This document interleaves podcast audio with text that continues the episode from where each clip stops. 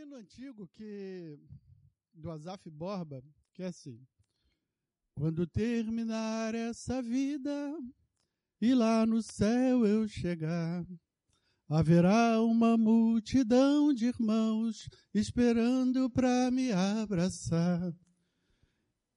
E como é que é o resto? Ah, obrigado. Farlei uma auxiliadora que seja idônea. E perguntarão em uma voz voltados para mim.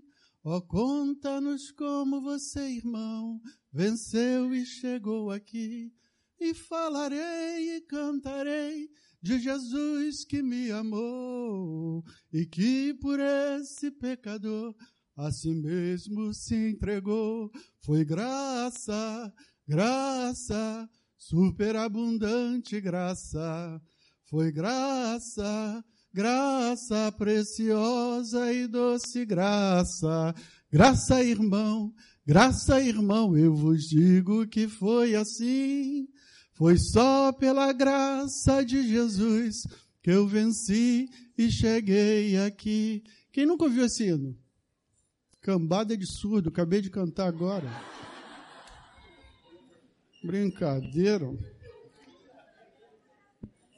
Irmãos, a graça de Deus, eu queria falar sobre isso.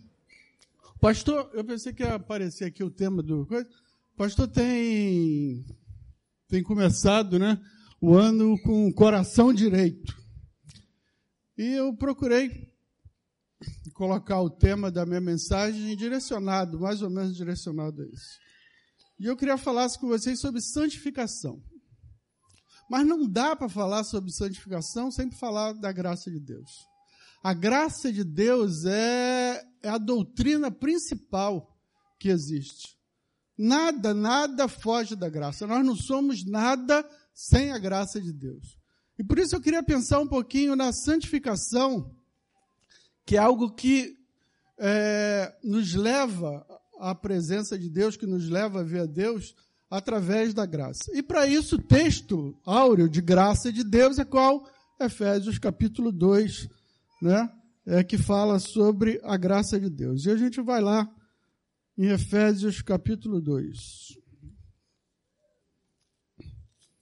Diz assim: Ele vos deu vida estando vós mortos nos vossos delitos e pecados, nos quais andastes outrora segundo o curso deste mundo, segundo o príncipe da potestade do ar, do espírito que agora atua nos filhos da desobediência, entre os quais também todos nós andamos outrora, segundo as inclinações da nossa carne, fazendo a vontade da carne e dos pensamentos, e éramos por natureza filhos da ira, como também os demais. Ou seja, nós não éramos nada, né? A gente fazia aquilo que o inimigo queria, diz a palavra aí no verso 2, segundo o príncipe da potestade do ar. Nós andávamos nas inclinações da nossa carne, nos nossos pensamentos, nós andávamos inclinados para lá e para cá, não tínhamos uma direção, não tínhamos como obter salvação por nós mesmos. Mas o verso 4 tem é a chave. Eu acho que o verso 4 deve ter, sido, deve ter sido escrito, ou deveria ter sido escrito com letras de ouro. Diz assim: Mas Deus, sendo rico em misericórdia, por causa do grande amor que nos amou, estando nós mortos em nossos delitos, nos deu vida juntamente com Cristo, pela graça sois salvos. E juntamente com Ele nos ressuscitou e nos fez assentar nos lugares celestiais. Nos posicionou em outro lugar.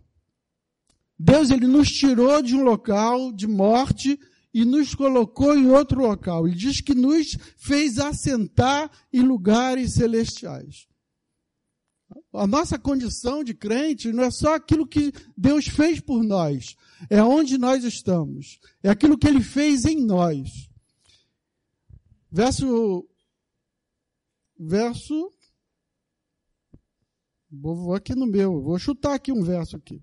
Verso 7 para mostrar nos séculos vindouros a suprema riqueza da sua graça e bondade para conosco em Cristo Jesus, porque pela graça sois salvos, mediante a fé, isso não vem de vós, é dom de Deus, não vem de obras para que ninguém se glorie, pois somos feitura dele, criados em Cristo para boas obras, as quais Deus de antemão preparou para que andássemos nelas. A graça de Deus. A graça de Deus. Santidade está diretamente ligada à graça de Deus. Qualquer coisa que você queira fazer está diretamente ligada à graça de Deus. Qualquer coisa que nós obtemos está diretamente ligada à graça de Deus. O verso 4 fala sobre graça e misericórdia. Uma vez eu ouvi um, alguém falar que graça é aquilo que quando Deus dá alguma coisa que nós não merecemos. E misericórdia é quando ele não dá algo que deveria dar. Eu achei bonito, mas incompleto. Porque a gente viu aqui, o, o Júnior falou aqui, dirigindo louvor sobre misericórdia. Misericórdia é muito mais do que Deus não dá algo que merecíamos. Misericórdia é Deus se colocar no nosso lugar.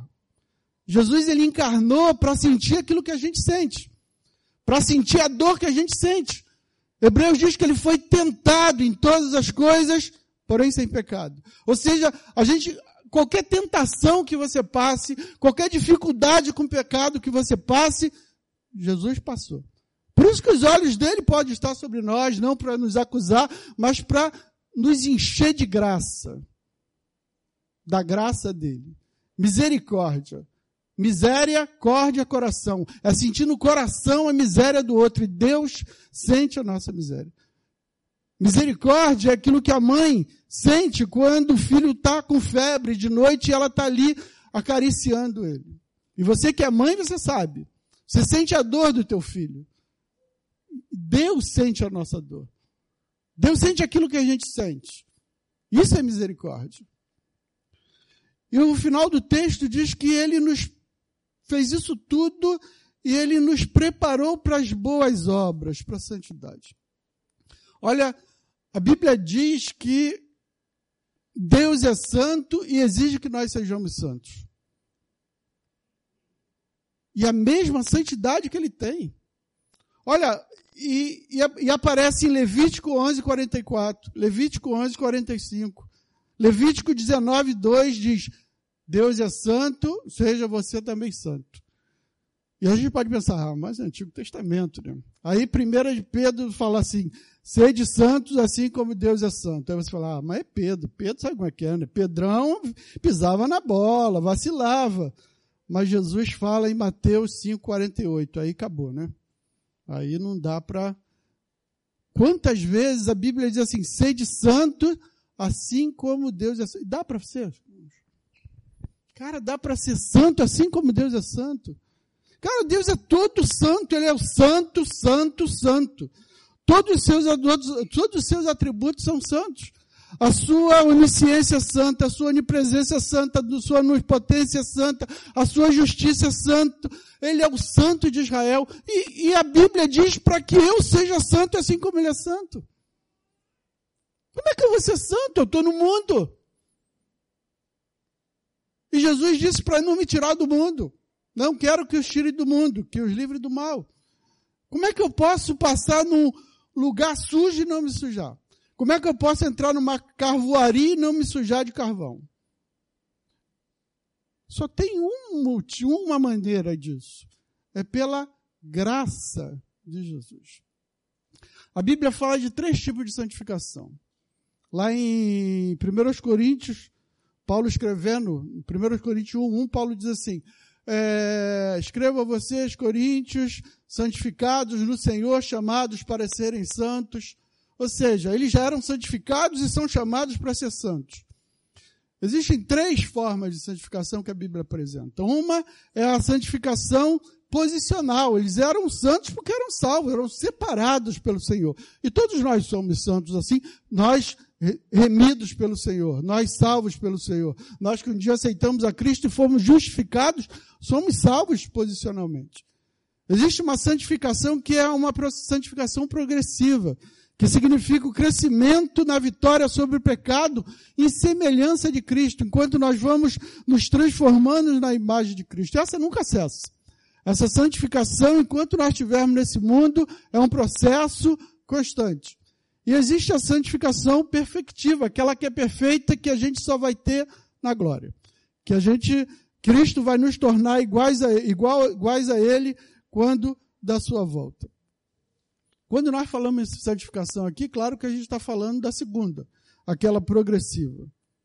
Como é que a gente consegue essa santificação? A história da igreja mostra um monte de ideias ridículas, engraçadas sobre santificação. Eu li sobre monges que dormiam sob fardo de espinhos. Essa semana eu fui procurar. Dormia sobre fardo de espinhos, pilhas de vidro quebrado. Outros amarravam um pé e pulavam com o outro até inutilizar aquele que estava amarrado. Um tal de Simon Stiles ficou por 30 anos no topo de uma coluna e quando estava muito fraco para permanecer ali, levantar um poste, ele ficou agarrado no poste mais um tempo para poder ser santo, para poder se santificar.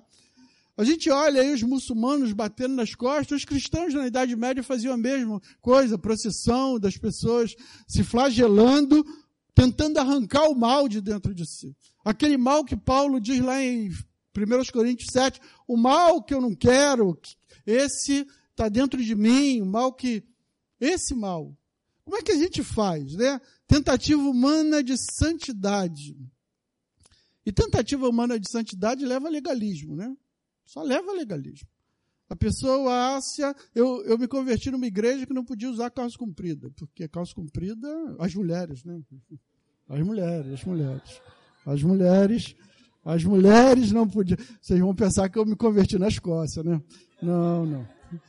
As mulheres não podiam usar calça comprida, porque, meu Deus, era. Né? Calça comprida. Aí quer dizer, você usou calça comprida é santo, né? Um não usou calça comprida, não usou calça comprida é santo, usou não é santo. Aí fica fácil. Mas não é assim, né? Palmas, não podia bater palma lá. Era uma igreja que depois passou mas não podia. Pastor da igreja, a primeira coisa que fazia era colocar uma campanha no portão, porque não queria ninguém batendo palma na porta dele. Né? Mosquito não podia, não podia, né? Não podia. A santidade estava nessas coisas. Sabe, quando a gente coloca santidade nessas coisas, parece que fica fácil, mas é legalismo. E não há santidade. A santidade fica. O mal fica incrustado dentro do coração. A gente esconde o mal. É que nem Moisés. Moisés, quando é chamado, Deus diz assim: Moisés, enfia a mão dentro da roupa. Ele enfia. Quando tira, a mão está branca, como cheia de lepra, leprosa a mão dele.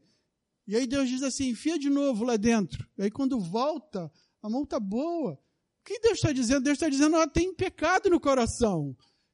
E só eu posso tirar esse pecado do coração. Só Deus pode resolver o problema do pecado no coração. E como é que a gente resolve isso, irmão? Como é que a gente faz isso? Intimidade com Deus.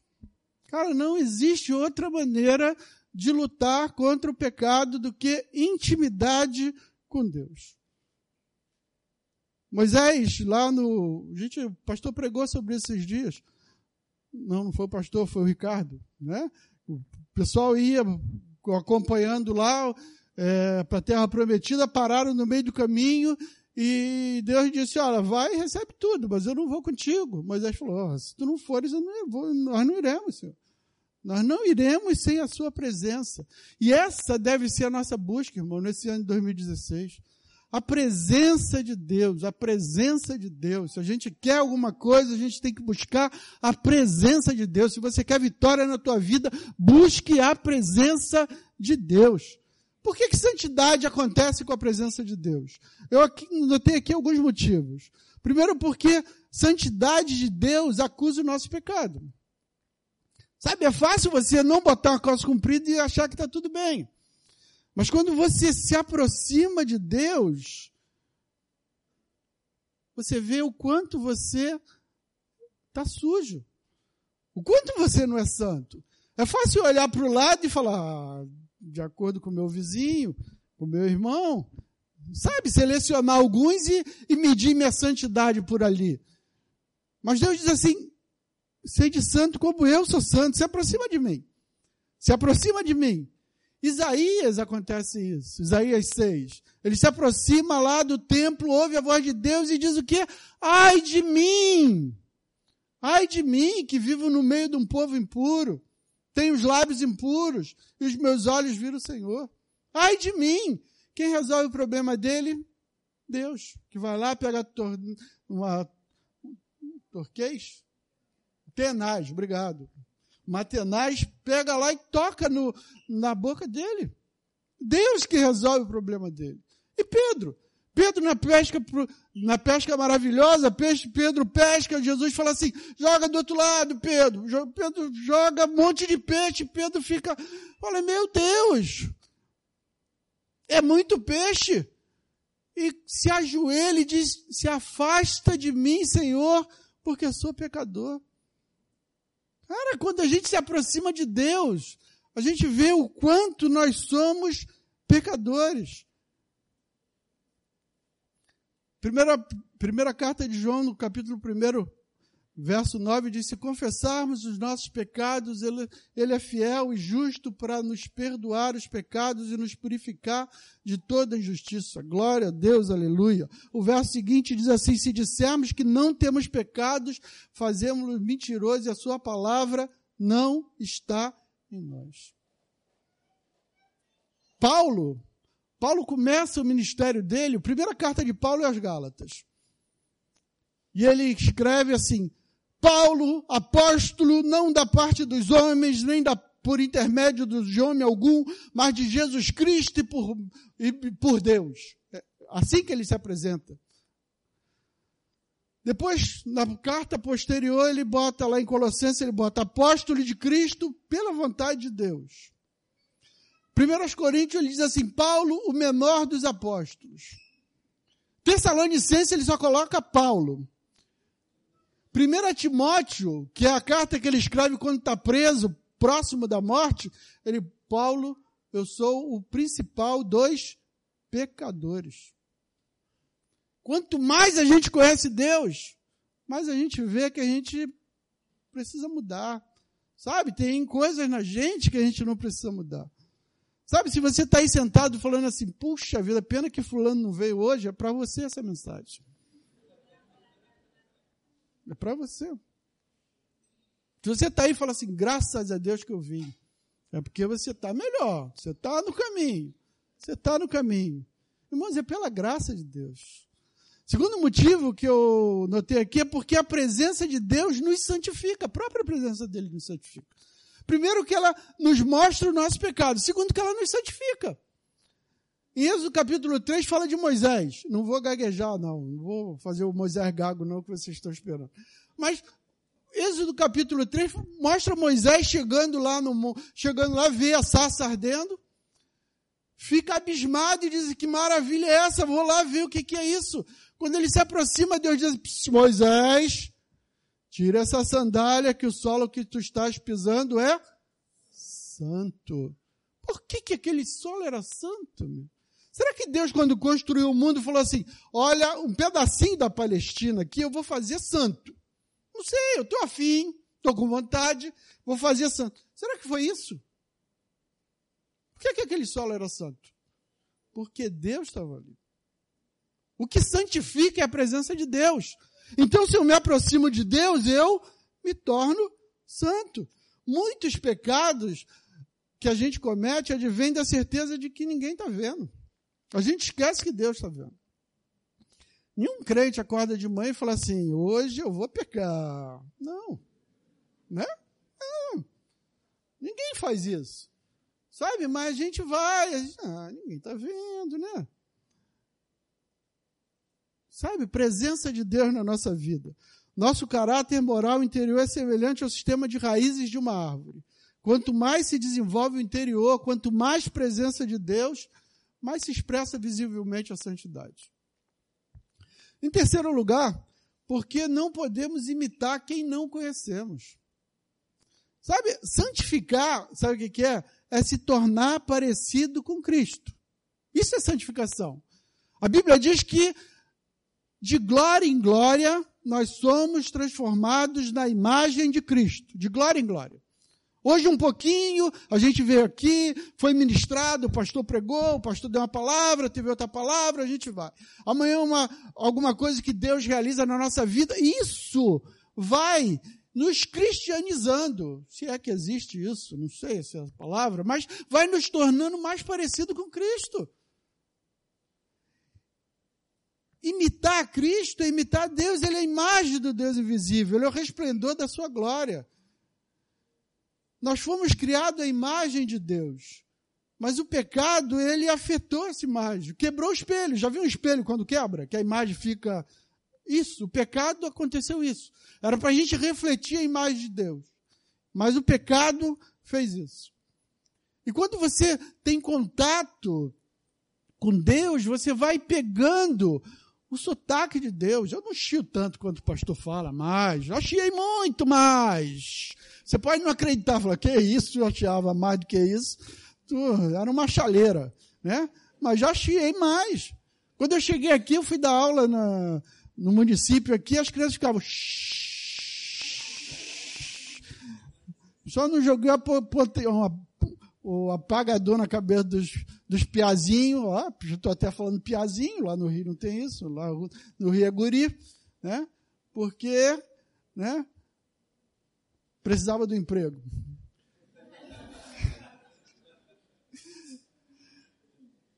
Mas, mas sabe, o contato, a gente, a gente vai pegando até sotaque, né? Né, Trembão? A gente pega o sotaque. Eu lembro quando quando minha filha era pequena, Daniele, ela foi para o Recife lá com a Sandra, passou lá um, um mês e pouquinho. E voltou chamando a Sandra de mainha. Ô, oh, mainha, mainha. Sabe, a gente vai pegando o sotaque. Se você quer parecer com Deus, você tem que se aproximar de Deus, ter relacionamento com Deus. Isso gera em nós santidade. Em quarto e último lugar, porque sentimos o que Deus sente. Sabe, a gente sente o que Deus sente. O que, que Deus sente pelo pecado, irmãos? É isso que a gente sente. Deus ama o pecador, mas tem ojeriza do pecado. E a gente, quando a gente se aproxima, quando a gente tem relacionamento com Deus, a gente passa a ter ojeriza do pecado. Nós nos tornamos profetas de Deus. Profetas de Deus sentiam a dor de Deus lá no Antigo Testamento. Lá em Oséias, Deus manda que Oséias se case com uma prostituta. Deus fala assim: Oséias, tu vai lá no prostíbulo, pega uma prostituta, casa com ela. Oséias vai e casa.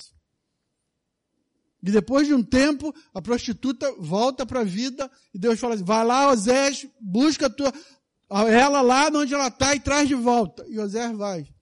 E aí Deus diz: sabe o que? Assim sou eu com os filhos de Israel.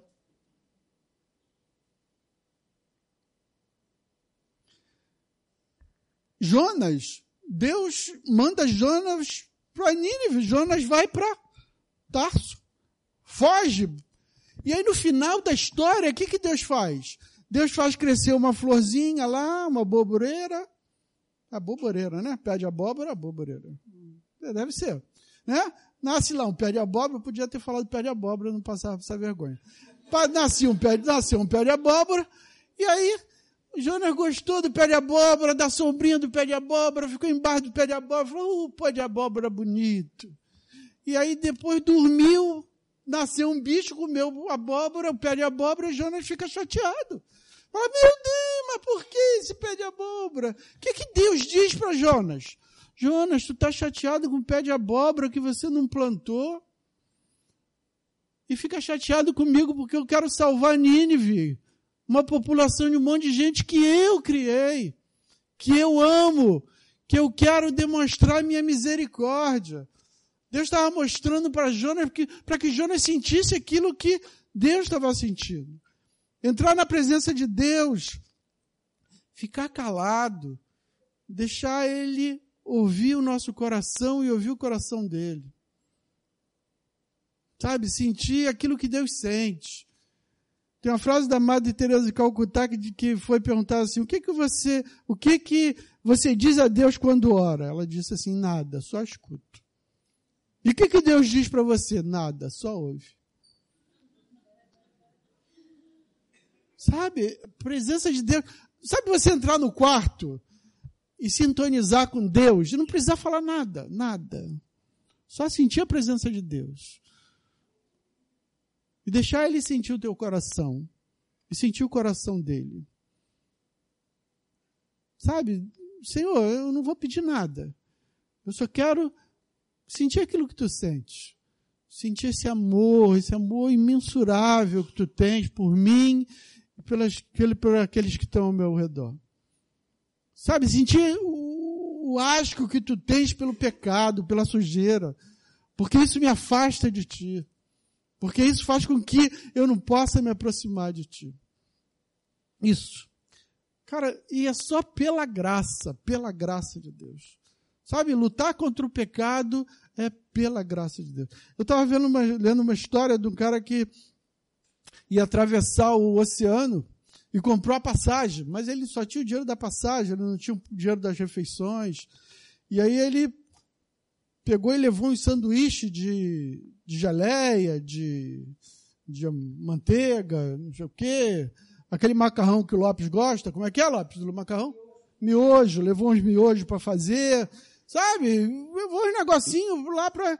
E aí todo dia chegava na hora do, da refeição, ele olhava de longe, tinha aquele salmão que só na casa do Vlad tem, né? Aquele salmão que ele nunca me chamou, mas eu tenho orado muito, irmãos. A oração do justo vale muito por seus efeitos. Eu creio nisso.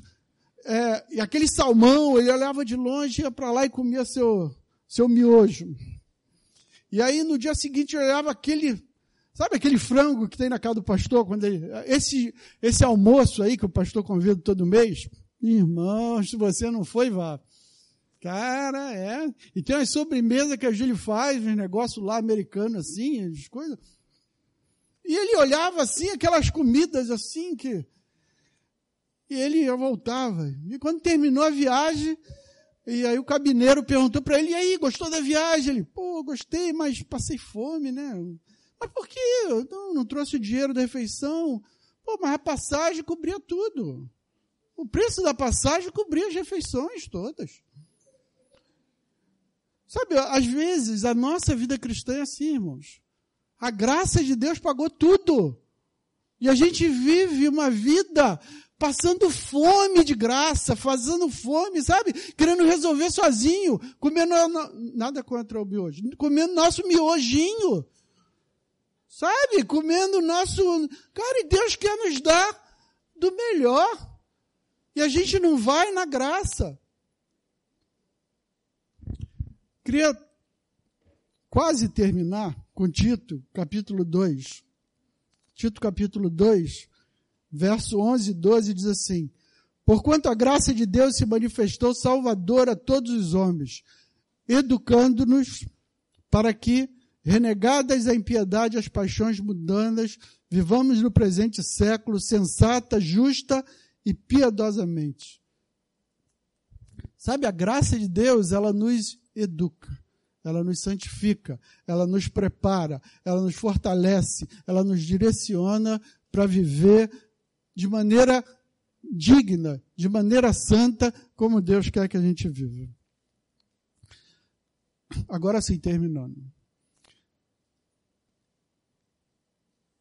É, multiplicação dos pães, os quatro evangelhos contam da multiplicação dos pães.